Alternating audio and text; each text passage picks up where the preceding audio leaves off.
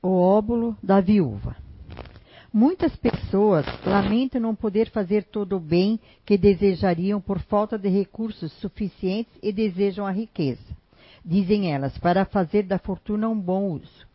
Sem dúvida, a intenção é louvável e talvez muito sincera em alguns, mas será que é totalmente desinteressada em todos? Não há aqueles que, desejando fazer o bem a outros, a outros, ficarem felizes se começassem primeiro a fazer o bem para si mesmo? Se permitirem mais prazeres, se proporcionarem um pouco mais de luxo que lhes falta, com a condição de darem o resto aos pobres? Esta segunda intenção, oculta disfarçada, que encontrariam no fundo de seus corações, se o interrogassem, anula o mérito da intenção, visto que a verdadeira caridade faz o homem pensar primeiro nos outros, para depois pensar em si mesmo.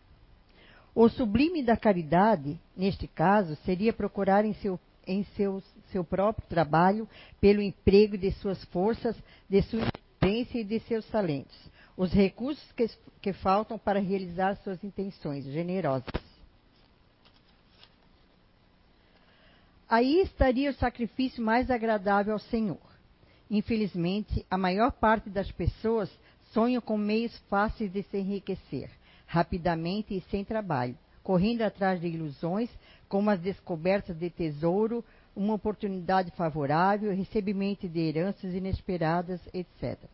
O que dizer daqueles que esperam encontrar, auxi encontrar auxiliares entre os espíritos para ajudá-los nas pesquisas dessa natureza? certamente não conhecem o objetivo sagrado do Espiritismo, muito menos a missão dos Espíritos, a quem Deus permite se comunicar com homens, com os homens. Decorre, por isso, serem punidos pelas decepções. Aqueles cuja intenção está isenta de todo interesse pessoal devem se consolar com a sua impossibilidade em fazer o bem que gostariam, sabendo que a dádiva do, a dádiva do pobre, como no caso da viúva no ensinamento de Jesus, que deu pouco que possuía, pesou mais na balança de Deus do que o ouro do rico que dá sem privar-se de nada. Sem dúvida, seria grande a satisfação de poder socorrer largamente a pobreza. Mas se isso é impossível, impossível, é preciso se submeter a se limitar a fazer o que se pode. Aliás, não é apenas com dinheiro que se pode secar as lágrimas e não é preciso ficar inativo por não possuí-lo. Aquele que quer sinceramente ser útil aos seus irmãos encontra mil ocasiões, ocasiões para fazê-lo. Quem as procura as encontrará, seja de uma maneira ou de outra, pois não há ninguém que dentro de, dentro de um padrão de vida normal não possua prestar um serviço, prestar-se a uma consolação, aliviar um sofrimento físico ou moral, fazer um esforço útil. Na falta de dinheiro, cada um não possui seu trabalho, seu tempo, seu repouso, dos quais pode dar uma pequena parte? Aí também está a dádiva do pobre, o óvulo, a esmola da viúva. Obrigado, Márcia. Obrigado, Letícia. Boa noite a todos. Gente, fantástica. Deixa eu contar por que, que veio essa leitura, como que ela veio. Ah, eu pedi para a Márcia, a Márcia faria a leitura hoje aqui, como fez agora, e eu havia separado uma leitura do Evangelho segundo o Espiritismo de acordo com o tema que nós vamos falar hoje aqui. Mas aí eu disse assim, eu estava com o Evangelho na mão, eu disse assim, Márcia, primeiro faz um favor para mim, abra o Evangelho, tu mesmo, numa página, e nós vamos ver se essa leitura tem a ver com o tema de hoje. Daqui a pouquinho vocês já vão ver se isso é verdade. Tá bom? E aí, o tema de hoje foi até engraçado porque esse eu, eu, eu fui rece, recebi a tarefa de dar o mesmo tema em São João Batista e aqui, embora na tabela do, das palestras tenha saído um tema lá e outro tema aqui. E tudo teve a mesma origem, só que a palestra de hoje aqui vai ser completamente diferente. Mas olha só, aqui o tema é as diversas linhas. E na verdade o outro tema era a dificuldade de empreender. Vocês já vão entender por quê. Eu vou ler a psicografia Chegou uma psicografia no mês passado aqui no CEIU, através do médium Roberto Oliveira, que diz o seguinte: uh, que diz o seguinte: as diversas linhas. Havia um tempo que a maioria das pessoas escolhia a porta larga. Entendiam que era mais fácil e mais cômodo. Com o passar do tempo e com a lei divina da evolução, ou a lei do progresso, como queiram, algumas travas nos foram impostas. Lembrem-se da máxima: mais será cobrado a quem mais for dado. Nesse entendimento, é oportuno dizer que as diversas travas da lei podem ser chamadas de linhas, onde cada uma representa uma passagem ou um degrau para um estágio evolutivo. Quando sentimos que a dificuldade aumenta, maior é a nossa couraça para suportar. Pode parecer que quanto mais fazemos, mais difícil parece, ou mais fatores nos parecem prejudicar, novas provas, novos estresses morais e espirituais. Mas esse, olha só, esse é o mecanismo da evolução, onde podemos cunhar outra máxima. Muito alcança aquele que produz. Ou seja, se passamos nossa existência na preguiça ociosa do mundo terreno e dos nossos pensamentos, cada vez mais estagnamos. Agora, se elevamos nosso pensamento e empreendemos esforço íntimo em cada processo de nova vida, encontramos a força de cruzar a próxima linha. E em nossa bagagem eterna, acumulamos mais uma experiência que nos auxiliará nos próximos passos. Então, empreendam o esforço diariamente, lutem e combatam os íntimos doentios e transformem o ócio em produção espiritual. Muita luz, espírito Anthony.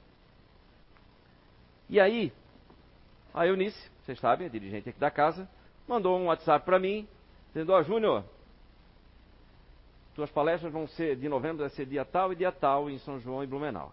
Ok. E tu vais falar sobre uma psicografia que chegou aqui no CEU. E aí, ela me mandou a psicografia, eu li a psicografia e fiz um comentário impressionante. Eu disse, eu estava pensando sobre isso agora. Ela disse sobre o quê? Sobre a dificuldade de empreender. Porque era exatamente um dia é, de extremo cansaço físico e mental naquele dia para mim. Muito, muito. Eu estava exausto assim. Sabe aqueles dias que a gente pensa assim, ah, chega, não quero mais saber de nada, cansou, saturou. Né? Muitos dias acontece assim, né? Mas aquele em especial estava assim. E aí, bem exato, naquele momento assim, eu parei e recebi aquilo e eu falei, olha, dificuldade de empreender. Nisso ela havia perguntado para mim se eu tinha algum tema. Eu disse, não, não tem tema nenhum. Mas coincidiu que eu estava pensando sobre isso. E aí foi onde deu a confusão. Ela achou que eu havia sugerido o tema, que era a dificuldade de empreender. Não, eu havia, era sobre o que eu estava pensando. Por isso que deu um tema lá e outro aqui. Só que aí eu juntei isso tudo. Porque nessa psicografia, as, as diversas linhas, fala sobre isso. Mais será cobrado aquele que mais recebe, né? Ou, enfim, será mais cobrado aquele que mais é dado, não importa a ordem da frase, nem o jeito de falar, mas é isso. E muitas pessoas, às vezes, ficam inclusive paralisadas, com medo de aprender mais ou de adquirir mais, porque vão ser mais cobradas. E não é isso. Essa cobrança vem exatamente dos novos estágios evolutivos que a gente alcança. A gente vai subindo de degrau. É como se a gente fosse subindo mesmo, né? Imagine aqui uma grande escada. Imagine um outro nível aqui, né? Nível superior aqui.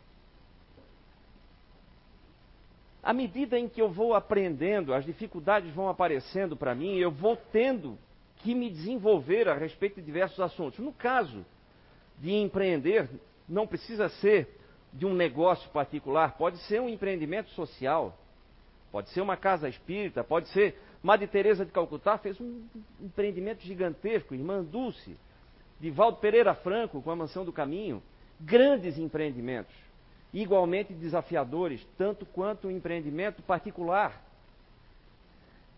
Eu garanto, posso garantir para vocês que esses empreendimentos sociais ou particulares exigem cada vez mais de quem está trabalhando para que isso funcione. Isso é desafiador, mas ao mesmo tempo é uma grande escola. E aí eu comentava nessa mesma conversa com a Anice, aí ficamos os dois ali, não numa lamentação, mas num desabafo, de lá e de cá, né? Eu disse, olha, tu sabes muito bem o desafio que é empreender, né? Ah, eu sei, às vezes também, ela não está aqui, né? Ah, às vezes também tem umas crises assim. Então, eu disse, é um. É um até escrevi aqui para lembrar de tudo que veio na hora, assim, né? E foi. Tá, tá, tá, tá. Empreender exige, é um exercício diário de humildade, de persistência, de esperança, de fé, esforço contínuo, disciplina e paciência. Isso tudo eu fui falando ali e tal, saiu, né? Porque era o que me vinha, eu estava muito forte ali naquele momento ali, e em diversos momentos. E, inclusive eu estava comentando com as meninas aqui, que eu nem lembro mais se foi esse ano ou foi ano passado, porque é aquela história, como o Zé diz aqui, a, a, a depressão dura 10 segundos e vai embora, a minha também é muito rápida. E então por isso que eu não lembro se foi esse ano ou ano passado, em que todas as vezes que eu recebi tema de palestra, eu tive vontade de pedir para não fazer. Todas, durante o ano inteiro. Tamanho estava o, o, o, grau de exigência, né, de dificuldade para poder ter tempo e cabeça para pensar em coisas completamente diferentes. Só que aí a gente vai compreendendo, aos poucos, logicamente, dói também, né? Mas a gente vai compreendendo que na medida em que é desafiado, também, na mesma medida, a gente vai, vai evoluindo e vai sabendo lidar. Aquilo que a psicografia fala aqui, a nossa couraça vai engrossando e a gente vai sabendo lidar melhor com as situações. Significa o quê? Que a gente mudou de nível novamente. Então, eu faço um esforço enorme para subir de nível. E aí aqui então, eu vou caminhar durante algum tempinho num certo conforto, baseado em algo que eu aprendi durante essa escalada aqui. Eu digo durante um certo tempo, porque logo em seguida eu vou ser novamente desafiado e mais desafiado ainda.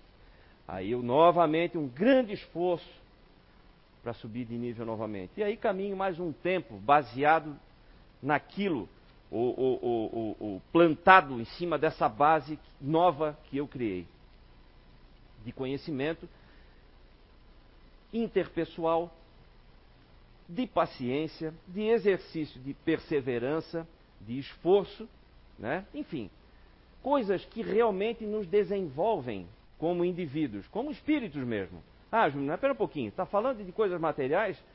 Ora, nós estamos vivendo uma experiência material, e diga-se de passagem, essa, essa experiência aqui é onde a gente é testado o tempo todo. É aqui. A gente estuda no plano espiritual e aqui a gente vem fazer a prova.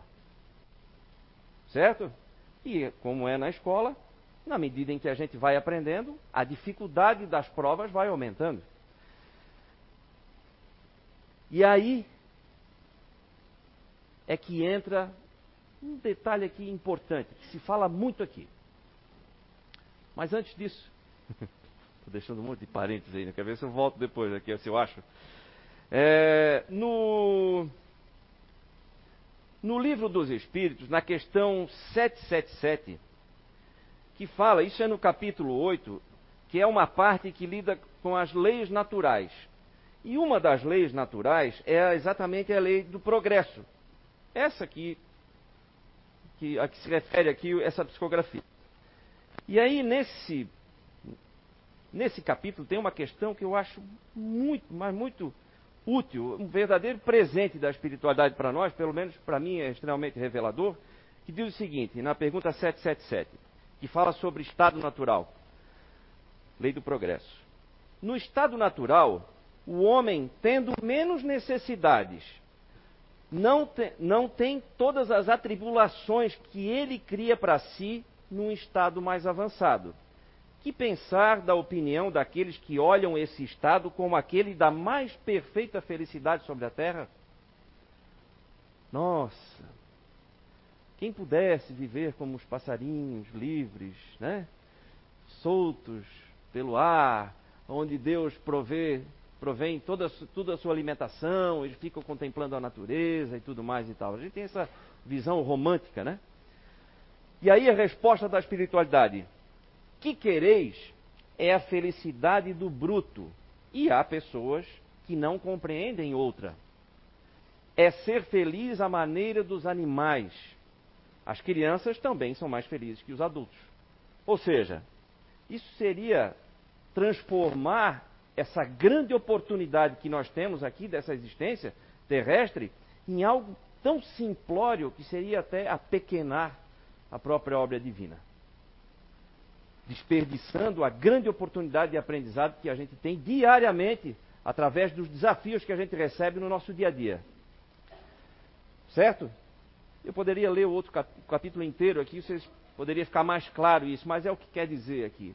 Nós viemos aqui para progredir, isso é uma lei natural, a lei do progresso. Assim como a árvore não consegue encolher e virar semente de novo, nós não conseguimos virar criança de novo, nós sempre estamos progredindo. Isso é uma lei natural, tudo progride.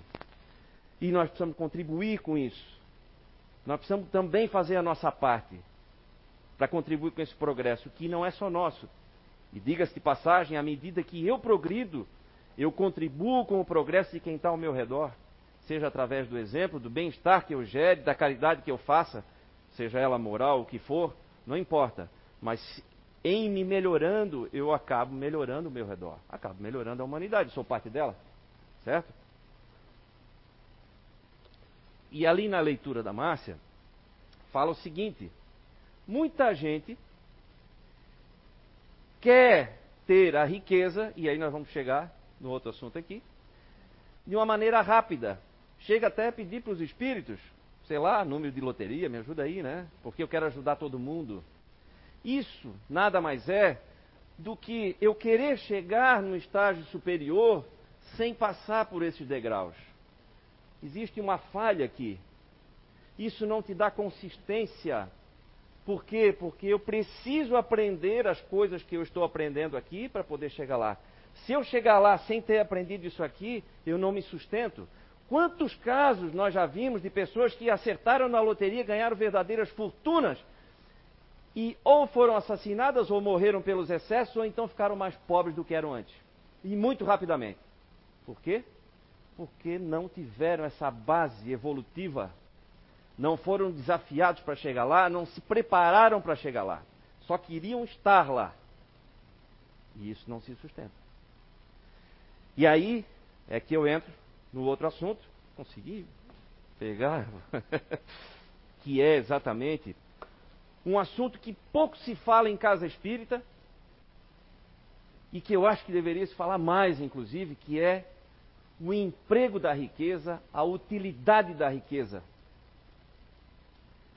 Porque se tem uma imagem muito deturpada do que é a riqueza, aquela história de que é mais fácil é, um camelo passar no buraco da agulha do que um rico entrar no reino dos céus, coloca na cabeça das pessoas erroneamente a ideia de que dinheiro não vale, de que dinheiro não desenvolve espírito. E na verdade não é isso, é um dos instrumentos.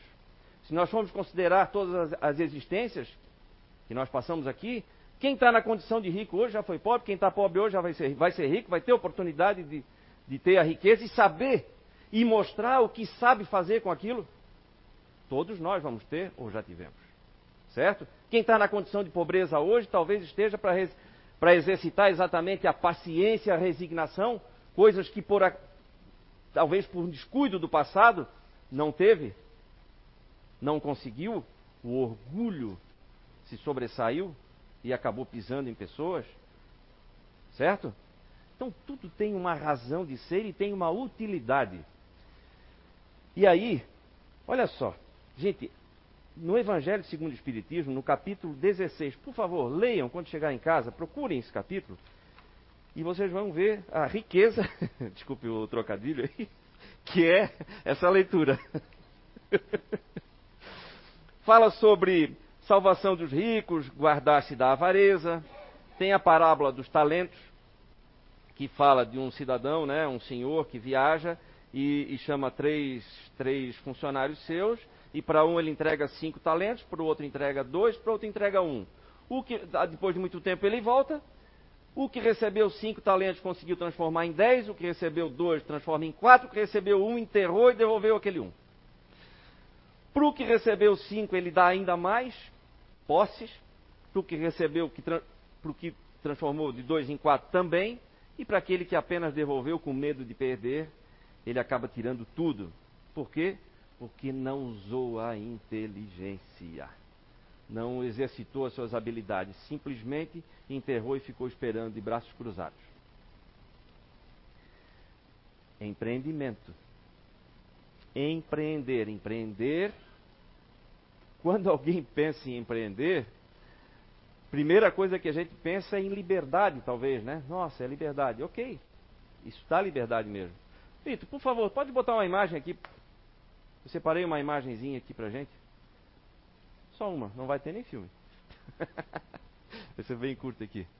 Pode ser. Eu tenho que ligar alguma coisa aqui? Não. Não, né? Não, nem precisa apagar não, Puxinho. É só uma imagem paradinha mesmo. Aí. Essa imagem, já vi algumas vezes, e ela é bem reveladora, né? Como dorme o estudante, como dorme o estagiário, como dorme o empregado e o empreendedor, cadê? Não está dormindo? Muitas vezes não dorme mesmo. Acorda no meio da noite porque fica lá fritando na cama, pensando, né? E aí acaba, levanta, vai para a sala, vai escrever, vai ler, vai anotar as ideias que teve, vai pensar, vai solucionar algum problema. E quando chega de manhã o problema está solucionado mesmo. Mas é assim. E qual o problema disso? Ah, mas isso não faz bem para a saúde, Júnior. Quanta coisa. Será que a Madre Teresa ou a Irmã Dulce cuidaram adequadamente da saúde física delas? Se fosse assim, elas não teriam desencarnado daquele jeitinho, né? Todas assim, quase um fiapinho de gente cheio de problemas de saúde. Mas fizeram uma grande obra, grandes empreendimentos. Mas eu não falo aqui que é necessário, então, para querer ser empreendedor, ter um grande empreendimento. Não é isso. Eu posso ser empreendedor de um funcionário só, eu mesmo. E aí, cadê a Julie? Julie, Julie, Julie, foi embora? Eu disse para ela, ela disse uma, uma frase ontem, eu vou usar essa tua frase, está aqui, ó. Somos todos empreendedores de nós mesmos. Está aqui, está aqui a autora, Julie Porto. Por quê? Porque nós criamos novas condições para nós o tempo todo, à medida em que nós vamos aproveitando as oportunidades e vamos aceitando os desafios. Dá vontade de desistir às vezes? Dá, claro. Óbvio. Mas isso é um indicador. Isso não é para desanimar, é indicador de que o desafio está na altura da minha Está no limite da minha possibilidade. Eu li uma, uma pesquisa feita por uma, uma psicóloga americana. Eu não lembro o nome dela aqui. Vamos fazer justiça, né? Já que ela fez essa pesquisa, vamos, vamos falar o nome dela aqui. A doutora Carol Dweck, da Universidade de Stanford. Olha o que, que ela fez. Ela fez um experimento com crianças. Ela pegou dois grupos de crianças e foi dando tarefas para essas crianças resolverem. Ao final de cada tarefa resolvida, um grupo recebia um padrão de elogio, o outro grupo recebia um outro tipo de elogio. Quais eram os elogios? Para um grupo, as crianças terminavam a tarefa com sucesso, elas eram elogiadas pela inteligência delas. Já para o outro grupo, na medida em que elas iam terminando a tarefa com sucesso, elas, elas eram elogiadas pelo esforço. E aí, na medida em que o grau de dificuldade dessas tarefas foi aumentando, o grupo de crianças que, era elogiada, que eram elogiadas pela inteligência começou a perder desempenho, começaram a ficar incomodadas. Afinal, se eu sou inteligente, eu não posso ter dificuldade, certo? E aí começaram a perder desempenho e ficaram então até, é, como é que eu vou dizer, não depressivas, mas ficaram é, entristecidas até com seu próprio desempenho. Do outro lado, o grupo que era elogiado pelo esforço estava cada vez mais confiante e aceitava cada vez mais desafios e com resultados cada vez melhores. Olha que impressionante. Ou seja, tomem muito cuidado quem é taxado aí de inteligente, cuidado Conheço muita gente que era, a gente chamava de CDF na escola, né? Que não está dando certo. Por quê? Porque eu fui rotulado de inteligente. E aí? Aí o inteligente não pode errar. Agora, no momento em que eu acredito no meu próprio esforço e acredito que sou esforçado, inclusive, eu aceito os desafios. Eu passo a aceitar os desafios porque, olha, eu não sei se eu vou dar jeito, mas eu vou fazer força para fazer, para dar. Certo? E aí eu passo a confiar nas minhas próprias forças. Então o que, vale mais, a inteligência ou o esforço?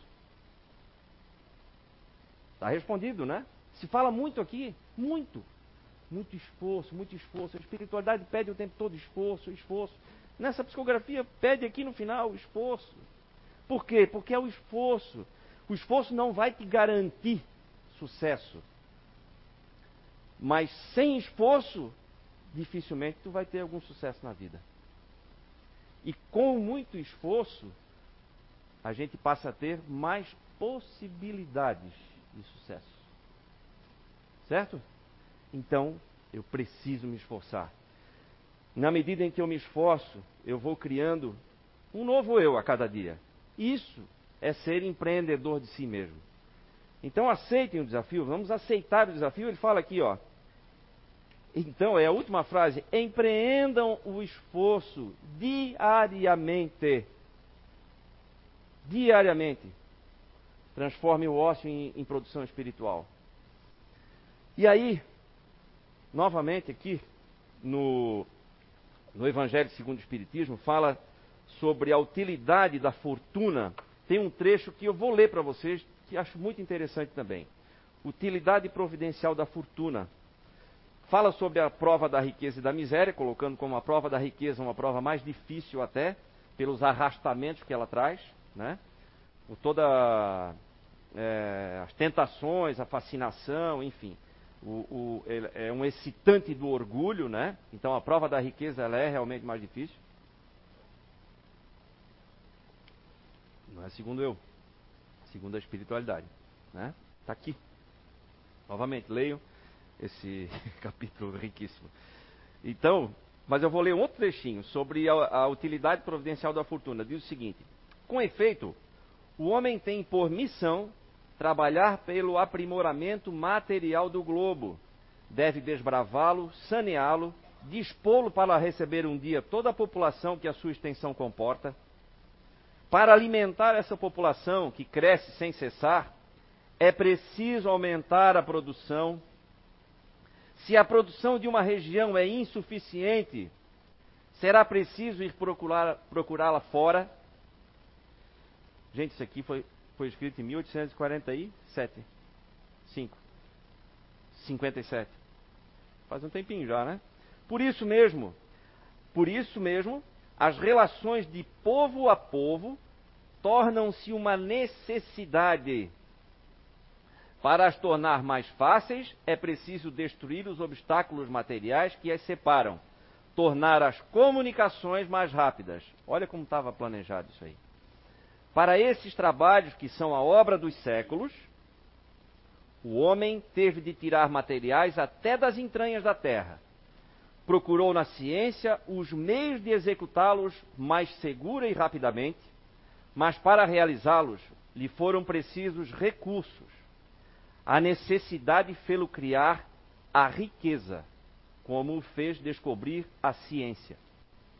A atividade necessária, desculpa, a atividade necessitada por esses mesmos trabalhos aumenta e desenvolve a sua inteligência.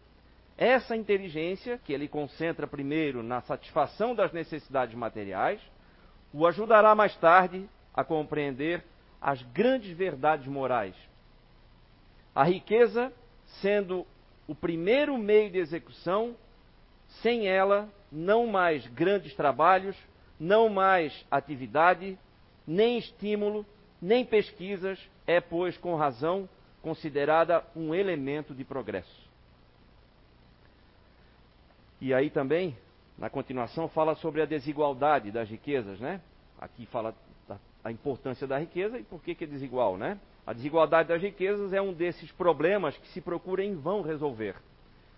Se não se considera senão a vida atual. A primeira questão que se apresenta é essa: por que todos os homens não são igualmente ricos? Não o são por uma razão muito simples. É que eles não são igualmente inteligentes, igualmente ativos e laboriosos para adquirir, nem moderados e previdentes para conservar. Ou seja, as nossas habilidades são diferentes, as nossas necessidades de resgate e de aprendizado são diferentes nessa, nessa, nesse estágio atual. Então, todos nós, por isso é que todos nós vamos ter essas oportunidades ou já tivemos. E por isso que a riqueza, a fortuna, troca de mãos o tempo todo, né? É, aqui, ó. Deus não quer que ela fique muito tempo improdutiva e por isso a desloca incessantemente. Por isso que aquele que foi rico hoje pode não ser, na mesma vida, né? Como eu conheço um camarada que era operário de uma grande empresa, com 5 mil funcionários. Essa empresa faliu. Hoje ele emprega 22 mil pessoas e comprou todo aquele complexo da, da empresa que ele trabalhava. E instalou ali novamente, a, a empresa estava falida, e ele movimentou e reinstalou todo o Parque Fabril, aquilo ali emprega milhares de pessoas de novo, fora a empresa dele. Ou seja, numa mesma existência, muita coisa pode acontecer. Certo? O que, o que não pode é a gente ficar parado. Empreender, gente, é, antes de tudo, uma questão de coragem. Coragem. Coragem é fé. E nós, estamos, nós vamos tendo cada vez mais coragem na medida em que a gente acredita que não está sozinho e conta com essa ajuda o tempo todo.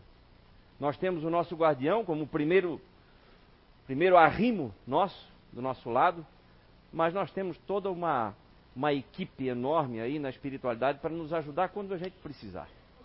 E exatamente naqueles momentos de angústia, de às vezes de desespero, de cansaço, é ali que a gente é ajudado. Vinde a mim os desesperados. É ali. Esse é o momento, porque é o momento que a gente precisa. E aí, encerrando, Vocês, desculpe o excesso de leitura, mas eu não podia deixar de terminar com isso aqui.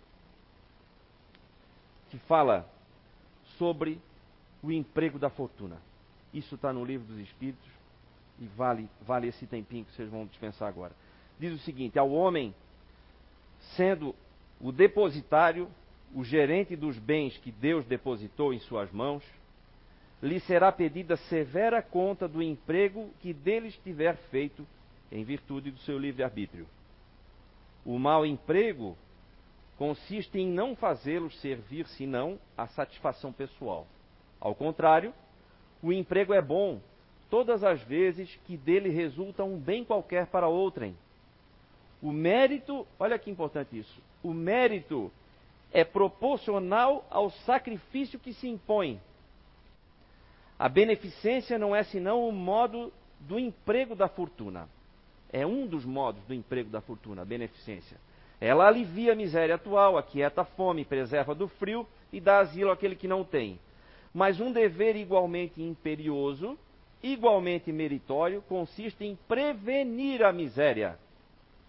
Nisso, sobretudo, está a missão das grandes fortunas, pelos trabalhos de todos os gêneros que podem fazer executar.